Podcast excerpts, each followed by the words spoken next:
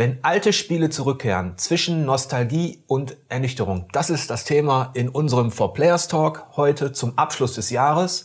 Und das war ja, wenn man so ein bisschen zurückblickt, auch das Jahr der Remaster, Remakes, Enhanced Editions und so weiter. Also wir konnten uns ja gar nicht davor retten, so viel, was an alten Spielen da auf uns zuregnete. Ähm, zwischen Nostalgie und Ernüchterung, wenn ihr jetzt mal so zurückblickt auf eure Zockervita, auf das, was ihr so gespielt habt, auf Zeiten als Klassiker zurückkam. Was fällt euch da so spontan ein an, an, an Beispielen? Also wenn du jetzt zum Beispiel mal sagen würdest, das war ein Klassiker, als der zurückkam, da habe ich mich zum Beispiel richtig gefreut. Ja, gerade in diesem Jahr hat er natürlich perfekt gepasst, äh, die Neuauflage von Resident Evil 2. Das hat mich damals schon auf der, auf der Playstation fasziniert. Also Resident Evil 2 war für mich einer der herausragenden Teile der, der gesamten Reihe, auch mhm. mit den vier Wegen. Also ich fand es damals super, war auch eines der wenigen Spiele, was ich mir damals importiert habe. Und ich war natürlich super happy, als Capcom das Remake angekündigt hat und war umso glücklicher, als ich dann auch gesehen habe, wie gut das Remake geworden ist. Es wäre wahrscheinlich eine, eine andere Sache gewesen, wenn sie das alte Konzept beibehalten hätten, also wirklich diese vorgerenderten Kulissen da weiß ich nicht, ob die Begeisterung so groß gewesen wäre, aber jetzt wirklich dieser komplette Umbau. Es ist halt kein Remaster, sondern ein Remake. Das wurde von Grund auf neu gestaltet und ich finde, ähm, es fängt halt den, den Geist von damals ein, mhm. schafft es aber, das gesamte Erlebnis zu modernisieren und deshalb war das eins meiner Highlights von 2019. Ganz kurz, das ist die Kombo aus, Sie knüpfen an die Tradition an und bringen die technisch in die Moderne. Ja, nicht nur technisch, sondern sogar teilweise spielerisch. Okay. Und was würdest du sagen, was war so dein Beispiel für wirklich eine gute Rückkehr eines Klassikers? Eine, auf die ich mich überhaupt nicht gefreut hatte, nämlich Shadow of the Colossus. Ich mochte das PS2-Spiel sehr und habe mir gedacht, brauche ich nicht. Also ich brauche ich wirklich nicht. Ich war mit dem PS2-Spiel sehr zufrieden. Ähm, aber als es dann kam, war ich äh, hin und weg. Ich fand's wie du noch besser als damals, weil halt, auch wenn ich immer sagte, ja, dass es ein bisschen ruckelt, dass die Steuerung zickig ist, dass Agro nicht kommt, wenn ich ihn rufe oder sowas, war nicht so schlimm. Das Gesamterlebnis war trotzdem toll. Ähm, als es im Neuen alles besser funktioniert hat, fand ich das ziemlich, ziemlich geil nochmal. Also das war und fantastisch. Also ich habe mich, ich habe mich auch riesig darüber gefreut, weil, weil Bluepoint das ähm, ja sehr gewissenhaft mhm. äh, gemacht hat, also äh, ohne Verschlimmbesserungen, die ja auch möglich sind, da kommen wir noch drauf zu sprechen.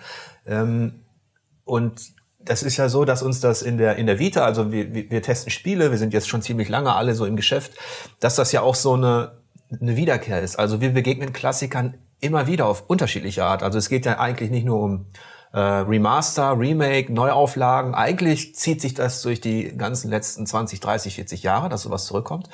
Manchmal ist es, wie gesagt, cool. Mhm. Da freut man sich richtig darüber. Ähm, und deswegen ist es ja auch so, dass man bestimmte Dinge backt. Also äh, wir beide haben zum Beispiel Shenmue unterstützt. Ja. Also das war ist ja auch so ein Klassiker, der jetzt gerade aktuell zurückgekommen ist, auf den wir uns ähm, richtig gefreut haben und der dann letztlich, ähm, also es war für mich eines der besten Spiele aller Zeiten, der erste Teil, 95 Prozent bekommen. Jetzt ist er zurückgekehrt.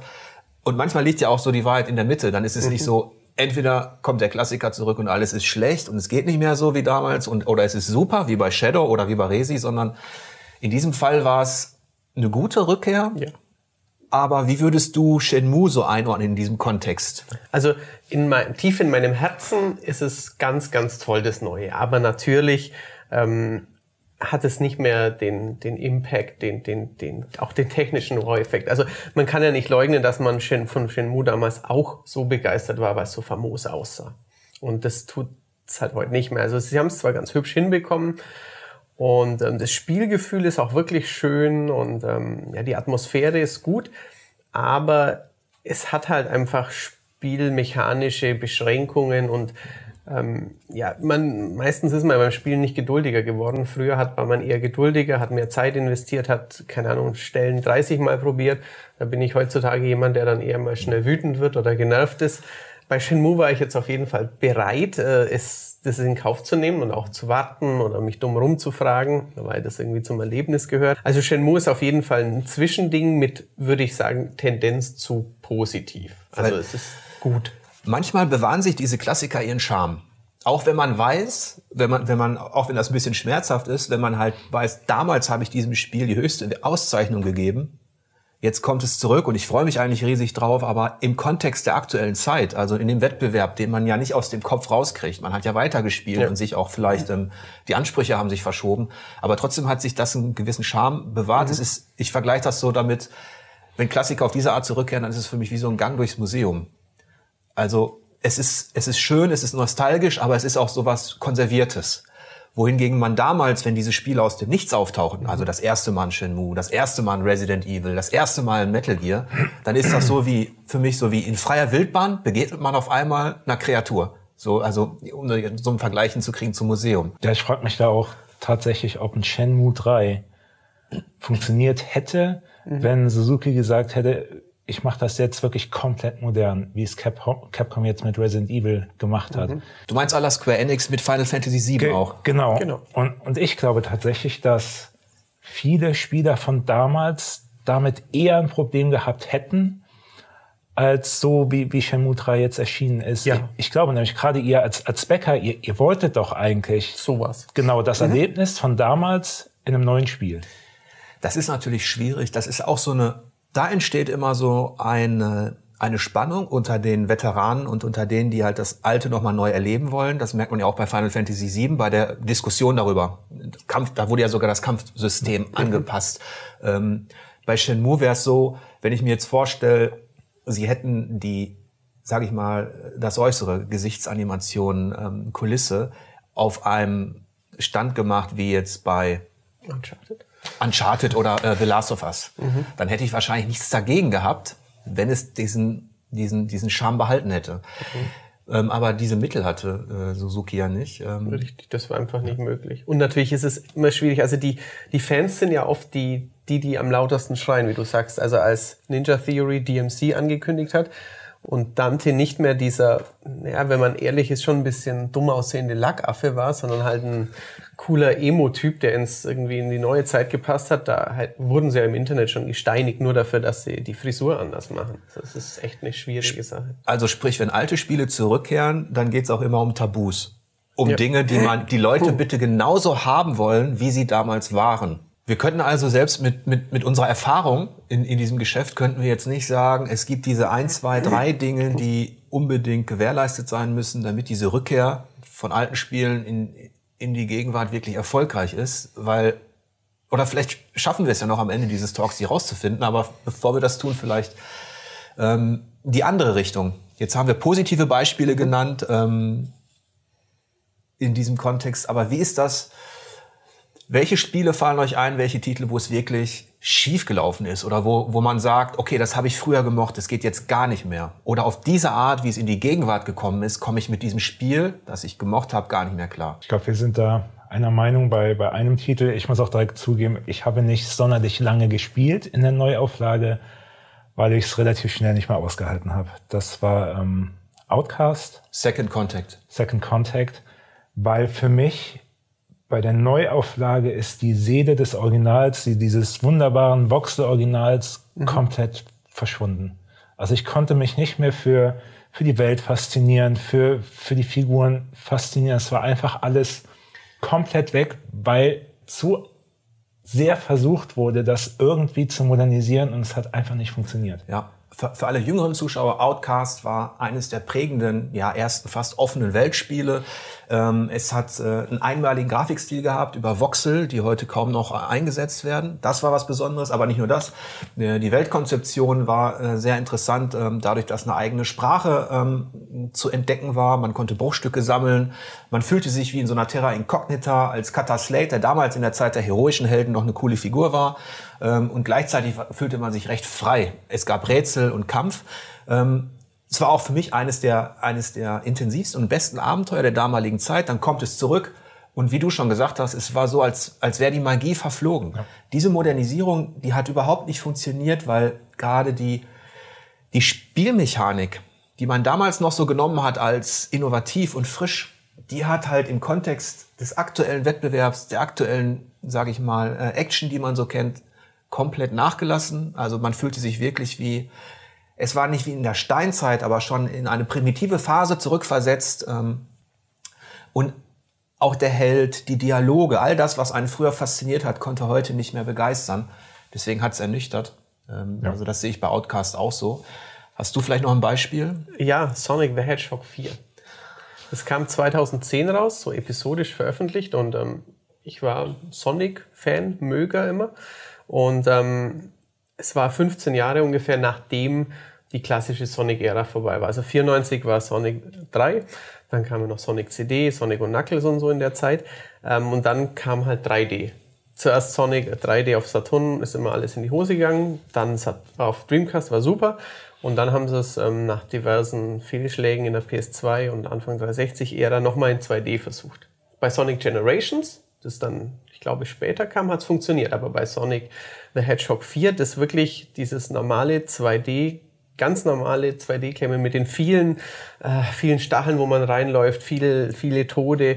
Ich fand es schrecklich. Also und, ich fand es wirklich ja. schrecklich. Und damals, also wenn man es vergleicht, ist es relativ ähnlich.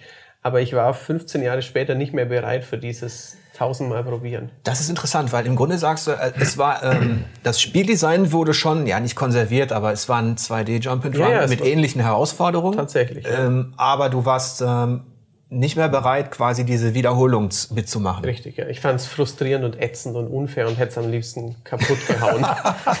ja. äh, aber würdest du sagen, das ist generell bei dir dann eine Entwicklung, die du gemerkt hast als Spieler, dass du nicht mehr die Geduld hast für, für solche Bis, Spiele? Bisschen schon. Also es gibt Spiele, wo ich es aufbringe. Also in mhm. Trials kann ja. ich äh, drei Stunden eine Strecke spielen und freue mich am Ende. Ja. Aber so, so generell bin ich ungeduldiger geworden und weniger verzeihend. Das hängt aber vielleicht auch damit zusammen, weil ich kenne das auch ein bisschen, dass man, wenn man weiß, man startet jetzt ein Spiel mit aller Erfahrung, die man hat, dass man schon kennt von früher, wo man genau weiß, was auf einen zukommt. Das ist jetzt halt ein 2D Jump and Run. Mhm. Oder bei mir, das ist jetzt halt ein isometrisches Rollenspiel wie ein Baldur's Gate oder Neverwinter Nights. Ähm, ich weiß genau, was auf mich zukommt, weil ich das auch schon kenne. Also ich rede jetzt über eine Enhanced Edition. Mhm. Das ist jetzt vielleicht noch ein Tick was anderes, aber psychologisch vielleicht ähnlich. Man weiß, auf was man sich einlässt. Man weiß auch, man wird nicht mehr groß überrascht. Das heißt, der Belohnungseffekt, wenn man sich dem wieder stellt, mit all den Wiederholungen, mit all den Dialogen, der ist nicht mehr derselbe. Also ist man ja ohnehin schon mal so ein bisschen grundernüchtert. So ging es mir zumindest bei, bei Baldur's Gate und, und Planescape mit den Enhanced Editions. Ich habe diese Spiele einfach nur geliebt. Jetzt kommen sie zurück auf die Konsole als Enhanced Edition und es ist tatsächlich dann schon ähm, eine gewisse, es ist kein Schrott, die Nein. haben immer noch ihre Qualität.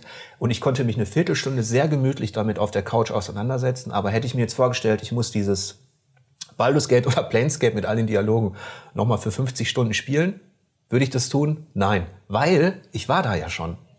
Ich hatte das ja schon gemacht. Und bei Neverwinter Nights, ähm, was jetzt kürzlich zurückkam, war das so, dass ich es wirklich so wie du, da habe hab ich Agro bekommen. Wie scheiße sieht das aus? Die Figuren. Dann haben die auch noch gesagt äh, vom Beamdog, sie hätten es irgendwie mit, mit, mit einer neuen Rendering-Mechanik, hätten sie es frisch in die Moderne gebracht. Ja, scheiße. Das ist einfach, die, die, die Haare sahen aus wie Helme. Ja, also Quecksilberhaare irgendwie. Die Figuren, die Animationsphasen. Weil das Spiel hatte im Vergleich zu Baldur's Gate und Planescape nämlich folgendes Problem. Das war das Polygon, was zurückkehrte, nicht der Pixel, hm. nicht die ISO. Also, und die Polygone in 3D altert bekanntlich schlecht. Oder wie würdet, würdet ihr das einordnen? Ja, also, also generell denke ich immer, dass 2D-Spiele sehr viel besser altern als äh, 3D-Spiele. Weil einfach früher die Polygon-Power war noch nicht da. Entsprechend wirken die Titel heutzutage, das habe ich bei der PlayStation Classic vor allen Dingen mhm. bemerkt, wo man früher wirklich, der, da saß vom Fernseher, wow, alles 3D, wie geil sieht das denn aus? Virtua Fighter hat mich umgehauen in der Spielhalle. Genau, und, und, und das kannst du dir heute halt eben nicht mehr angucken, weil es einfach alles viel zu grob wirkt, während äh, 2D-Kulissen, die haben halt ihren, ihren Charme irgendwie behalten Definitiv, können. Legt man dann noch einen Filter drüber, sieht, sieht sogar noch moderner aus. Allerdings kannst du auch in die andere Richtung gehen. Ich erinnere an Monkey Island. Ja, Monkey Island war, mhm. Äh, ist generell so eine, so eine Sache. Sache dann irgendwie. Ja, ist, ist auch so ähnlich wie, wie bei dir. Zum Beispiel, ich spiele heute keine Adventure mehr. So, ich habe irgendwie das Interesse an dem, an dem Genre verloren. Ähm, diese ganzen Dedelic-Geschichten machen mich einfach nicht an. Dagegen, wenn ich zurückkehre zu einem LucasArts Adventure oder zu einem Sierra Adventure, ist sofort wieder diese Faszination da. Das ist ganz seltsam. Da habe ich auch wieder richtig Lust, mich darauf einzulassen, aber vielleicht auch deshalb, weil ich das schon kenne. Hast du denn die Rätsel vergessen oder weißt du sie noch? Die meisten weiß die ich meisten, tatsächlich. Ja, das ist schon mal. ähm, aber Monkey Island kam ja in zweierlei Gestalt zurück. Genau. Es kam einmal modernisiert zurück, äh, mit aufgehübschter Grafik, auch mit einer direkten Maussteuerung. Also man hatte gar nicht mehr diese, diese Werbenliste von mhm. früher. So, und man konnte umschalten in die alte Version. Praktischerweise on the fly. On the fly, genau. genau. Und da war das Phänomen so, ich fand es eigentlich cool, wie alles aussieht. Also die, die ganze Kulisse im Hintergrund, mhm. bis auf die Figuren. Ich fand das äh, Figurendesign einfach nur abgrundtief hässlich, abstoßend. Und ich hoffe, keiner der Designer sieht gerade genau, zu. Ich, ich konnte es so einfach nicht weiterspielen und habe dann wieder auf die klassische Ansicht zurückgewechselt und habe das dann so durchgespielt. Interessant, ja, weil dann, da, da sieht man ja, das ist natürlich super, ähm, weil man diesen, diesen On-the-Fly-Effekt hat. Ja. Man kann, man, und man merkt sofort eine Sympathie oder das, das funkt ja. oder so. Und ähm, bei dir ist es ja so, du bist ja unser Experte quasi auch für, für alles, was so ein bisschen Retro auch ist. Mhm. Wir spielen zwar alle die Klassiker, aber du hast noch eine besondere Vorliebe für, sage ich mal, für bestimmte Pixel-Genre, für zum Beispiel für Fighting Games und Beat'em-Ups. Ja. Wie ist es da in diesem Genre? Also bei gerade bei Sidescroll Beat'em-Ups à la Final Fight Golden X, ähm, die machen mir immer noch sehr großen Spaß. Wenn die jetzt als Teil von Collections wiederkommen, es gab ja zum Beispiel das Capcom Beat'em-Up Bundle letztes Jahr, ähm, da war ich Feuer und Flamme. Da kann, die kann ich immer noch, immer noch super spielen, aber es ist auch eben, es ist halt eine halbe Stunde Spaß oder mal eineinhalb Stunden, da, da, da bin ich wahrscheinlich verzeihender und, und es braucht nicht so viel, um eine halbe Stunde Arcade Action noch nachzuliefern. Wobei auch da sagen muss, wenn ich jetzt ein Virtua Cop nochmal spielen müsste, die frühen Polygon-Arcade-Titel oder auch ein also ein Sega Rally geht echt noch gut, wenn du in der Spielhalle, ich habe es vor einem halben Jahr in einem Automaten gespielt mit Force Feedback, dann ist Sega Rally immer noch toll. Aber trotzdem, Polygon-Titel an Hydro Thunder im Automaten würde ich heute auch nicht mehr spielen. Und damals fand ich es mega gut. Aber ähm, also bei Pixeln und bei Retro-Titeln finde ich ähm, generell ja, also meistens bin ich zufrieden. Ich habe zum Beispiel auch, ich hatte Another World damals verpasst und habe das vor vier, fünf Jahren gespielt. Ist zwar anstrengend, weil man halt 3000 Mal stirbt gefühlt, aber das war auch immer noch toll. Also es ist, bei, bei Retro-Sachen finde ich schon, dass vieles noch gut klappt. Vor allem die kann man ja dann im Zweifel auch tatsächlich im Original spielen. Also das ist ja dann der Vorteil, wenn man sie dann wirklich genauso spielen kann, ohne irgendeinen Verlust dadurch, dass man es gerade vergleicht mit den aktuellen Grafikkrachern. Mhm. Richtig, genau. Allerdings muss ich sagen, wenn ich, also ich bin meistens jetzt, wenn, wenn so Retro-Titel kommen, geflasht, die Emotionen sind wieder da. Ich stelle allerdings fest, wenn ich die Mini-Konsole mir dann gekauft habe, die Zeit, die ich dann, keine Ahnung, die, die schnellen Action-Titel, die spiele ich oft nochmal, aber ob ich ein Super Metroid oder auch ein Link's Awakening mir sage, ach, jetzt dann nochmal 30 Stunden, das ist dann schon wieder was anderes. Habt ihr die auf den Minikonsolen? Hast du C64 nochmal lange nee? Wo, wobei ich da auch wieder zu den Adventures zurückkommen mhm. muss. Also ich spiele tatsächlich noch Indiana Jones äh, and the Fate of Atlantis spiele ich komplett durch. Mhm. Ich habe auch vor zwei Monaten äh, Sam Max nochmal durchgespielt. Mhm. Also das sind dann halt, ich sag mal, zwischen fünf und zehn, mhm. zwölf Stunden. Das kann man noch mal machen. Aber jetzt so ein, ich sag mal, irgendein 20 Stunden Epos aus den 80ern würde ich halt eben auch nicht mehr durchspielen wollen. Ich will nochmal zurückkommen auf diesen interessanten Punkt, wie ich also auf, ja, auf diesen psychologischen Punkt, den wir vielleicht auch gar nicht so richtig, ähm, den man nicht so richtig analysieren kann, was du sagtest, die Magie verfliegt oder der Zauber verfliegt. Ähm, das hat ja auch viel mit dem, mit dem ersten Blick zu tun. Also mit dem Art-Design auch. Ähm, ich fühle mich ja zurückversetzt in eine Zeit, wenn mich der Grafikstil schon daran erinnert. Deswegen haben diese, diese, diese Beat'em-Ups oder Fighting Games, wenn die genau diesen Style haben, hast du sofort diesen Erinnerungseffekt. Mhm. Und ich habe zum Beispiel auch, ähm, äh, bei Shenmue ist es auch so eine Konstante, das Art-Design ist eine Konstante. Und ich habe ja auch ähm, ein Spiel gebackt wie The Bard's Tale 4, weil ich mit The Bard's Tale extrem gute Erinnerungen äh, verbinde als Rollenspiel. Ähm, und das ist ja jetzt quasi kein Klassiker, der zurückkehrt, sondern eine Fortsetzung eines Klassikers, der schon längst eigentlich begraben war. Und da war das auch so, dass, dass ich gemerkt habe, als ich es gestartet habe, der moderne Stil, dieses auch auf witzig machen und so, von ähm, was die da reinbringen wollten, dass ich zum Beispiel im, im zweiten oder dritten Kampf haben irgendwelche Priester mir ihren nackten Arsch gezeigt und so und wollten mich veralbern. Das habe ich damals, das war so ein Bruch für mich, weil ich habe damals war Bart's Tale für mich ernst. Als ich ein Teenager war oder so ein erste Rollenspiele gemacht, das war für mich eine ernste, richtige Fantasy-Welt, in der es um Leben und Tod geht. So, so pathetisch. Und dann kommt das zurück auf so eine humoristische Art, auch mit so einem Art-Design, das eher, ja, mit dem ich mich nicht so anfreunden konnte.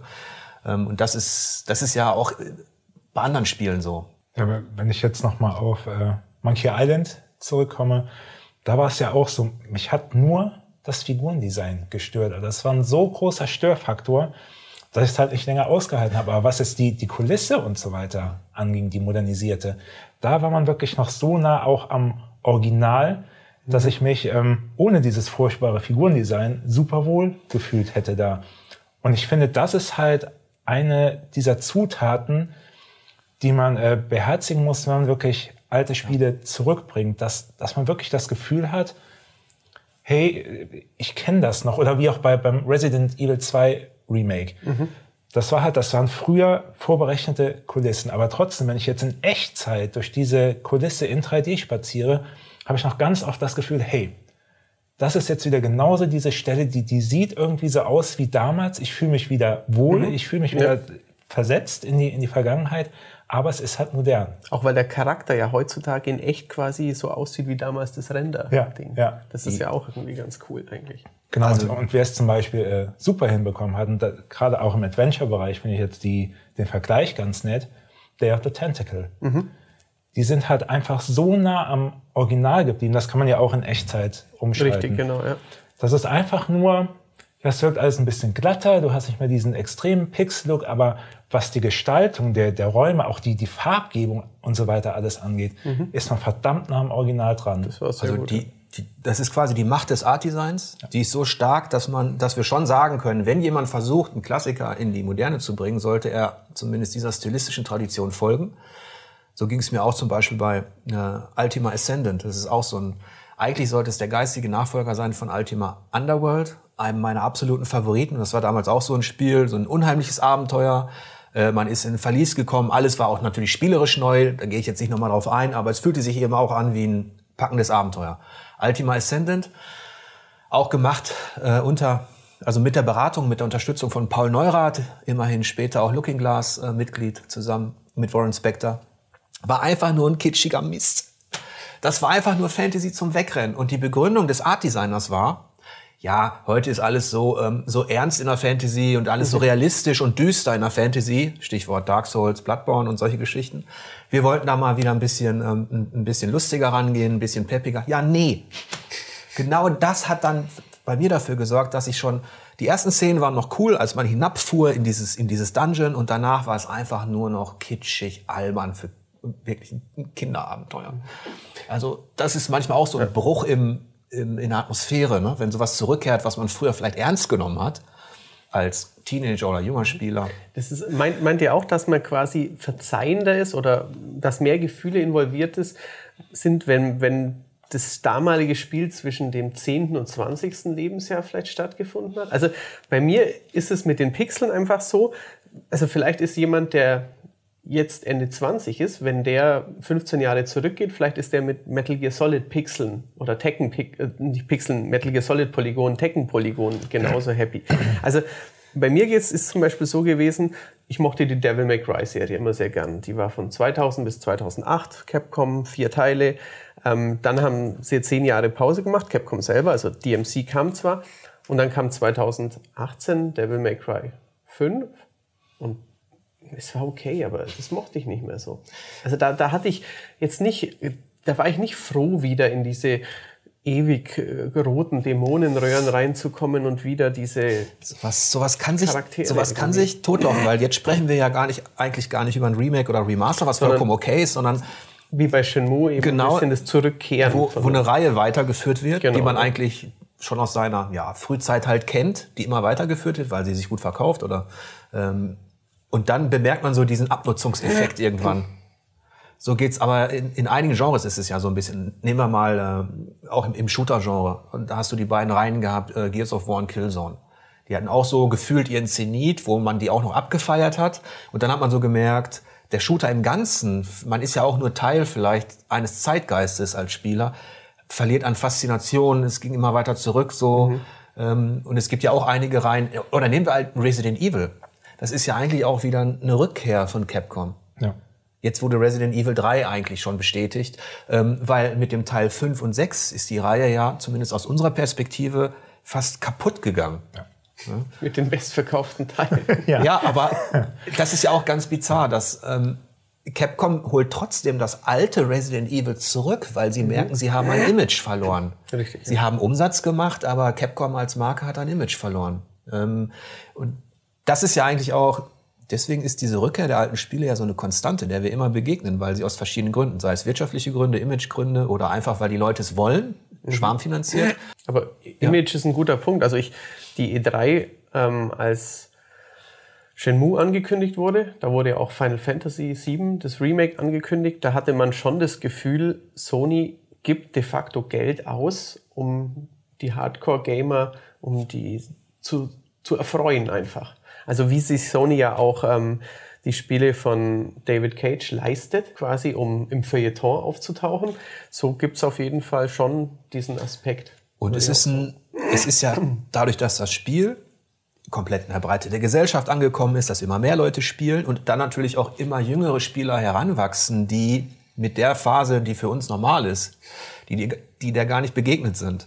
Dadurch ist das Ganze auch ein Geschäftsmodell geworden. Also ähm, nehmen wir mal ein THQ Nordic oder andere, die halt Lizenzen kaufen en masse, die eigentlich brach lagen, weil etablierte Publisher vielleicht das Gefühl hatten, die sind nicht mehr profitabel. Ja. Sonst wären die ja schon weg vom Markt. Aber dann kommt zum Beispiel auf einmal auch so ein Red Faction zurück für, für Switch. Das ist jetzt zwar, zwar kein ganz großer Klassiker, aber durchaus ein Shooter, der einen Eindruck hinterlassen hat. Kommt zurück, weil, die, weil einfach, weil da jemand wittert, man kann damit nochmal Kasse machen auf Switch. Ja, gut, Red Faction war jetzt auch eine schlechte Umsetzung, wie so vieles ähm, auf Switch, aber es ist ein Geschäftsmodell geworden. Klassiker zurückzubringen. Du testest ja auch die Hardware-Konsolen, die kommen ja auch genau deshalb zurück. Natürlich. Da, also das ist halt dann ein Unterschied ein bisschen. Ich glaube, dass die, die Klassiker-Konsolen schon sich hauptsächlich an die Leute richten, die es damals erlebt haben. Aber bei THQ, das ist ein gutes Beispiel. Ich glaube jetzt nicht, dass die sich eben an die Leute, die 2003 das, äh, die ersten Red Factions gespielt haben, unbedingt sich wenden, sondern einfach halt an, an neue Spieler, die mit Destroyed Humans, ach, ein lustiges Alien, Open World, kann man was kaputt machen also das ist einfach ein Geschäftsmodell, das ist richtig. Und manchmal ist es ja ganz komisch. Ähm, da, wär, da wird angekündigt, dass ein Klassiker zurückkehrt oder dass eine Reihe fortgesetzt wird, mit, mit der man positive Erinnerungen ähm, verknüpft. Und dann hat man so ein bisschen Bammel schon aus Erfahrung, weil vielleicht der Entwickler, der Publisher oder so, weil man so ahnt, oh Jemini, wenn die das so oder so modernisieren, ich sag nur, bei mir war es halt Thief, die Reihe wurde komplett kaputt modernisiert und dann gibt's ja bestimmt noch andere Beispiele. Ähm, oder Prince of Persia, wo wir bei Ubisoft sind. Prince of Persia habe ich immer geliebt. Das fing ja als 2D-Plattformer an und wurde dann und wurde dann in so eine komische in so ein komisches Abenteuer verwurstet, wo, wo einem geholfen wurde, wenn man wenn man abgestürzt ist. Stichwort Elika. Der beste Prince of Persia Teil? Der schlechteste, der absolut schlechteste. Aber Ubisoft, ich sag mal so, da kann man immer diese Modernisierung, die ja eigentlich gut gemeint sind, sind nicht immer gut gemacht. Ja, erstmal auch wieder Stichpunkt Ubisoft, das wirklich erschreckend war, waren damals, ähm, es kam ja auch von Splinter Cell eine HD-Trilogie und von, von Prince of Persia, glaube ich, mhm. auch. Da hat man halt gemerkt, 360. genau, da hat man halt gemerkt, ähm, die haben sich null Mühe gegeben, das war wirklich nur, äh, um das schnelle Geld zu machen. Also es war eigentlich ein gutes Beispiel, wie man es nicht machen sollte, alte Spiele zurückzubringen. Und auch, wo ich ein bisschen Sorge habe, ist, ähm, es steht ja schon seit längerer Zeit ein mhm. neues Splinter Cell im Raum, zumindest in der, in der Gerüchteküche. Und das ist was, wo ich mir denke, die, so wie Ubisoft momentan, oder welche Konzepte Ubisoft verfolgt, also es geht ja schon los mit der offenen Welt und so weiter. Mhm. Auch Raids und so. Raids auch zuletzt, ähm, war Splinter Cell auch stärker auf die Action fokussiert mhm. und weniger aufs Schleichen. Da muss ich sagen, da hätte ich ein, ein bisschen Sorge, dass Sam Fischer auf eine Art zurückkehrt, die ich so eigentlich gar nicht sehen will. Ja. Das Nachvollziehbar. Ist, ja, Sorge. so geht's mir auch.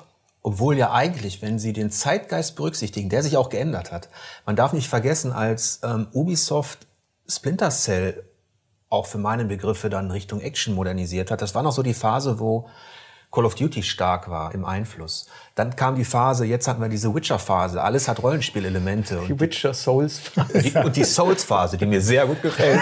Nein, aber ähm, ich will damit nur sagen, ich kann mir schon vorstellen, wenn, wenn, wenn Ubisoft den Markt richtig beobachtet, und dann gab es ja auch diese Aussage, klar, da muss man immer ein bisschen das PR-Gewäsch trennen davon, dass man sich neu erfinden will in Sachen Spieldesign.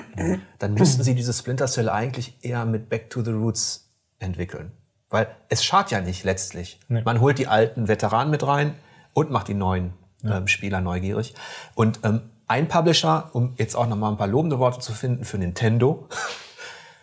Schlimme Umsetzung auf Switch, okay, also von alten Spielen, aber die, ihre eigenen Marken, also wenn wir jetzt Link's Awakening, hattest mhm. du vorhin genannt, ist für mich auch wieder so ein Paradebeispiel. So muss man es machen. Mhm. So spiele ich gerne wieder ein Link's Awakening, wenn das so modernisiert wird. Das hat auch nicht an Charme verloren oder so. Und ähm, ich glaube, da ist dann auch die Magie nicht verloren, obwohl natürlich die, ich sag mal, diese jungfräuliche Begeisterung, die man hat, wenn man ein neues Spiel für sich entdeckt, die wirst du nicht mehr zurückkriegen ja, später. Das ist was anderes. Aber es ist auch wirklich nicht bei allen der Fall. Es wird ja viele Spieler geben, die jetzt zum ersten Mal von Link's Awakening hören mhm.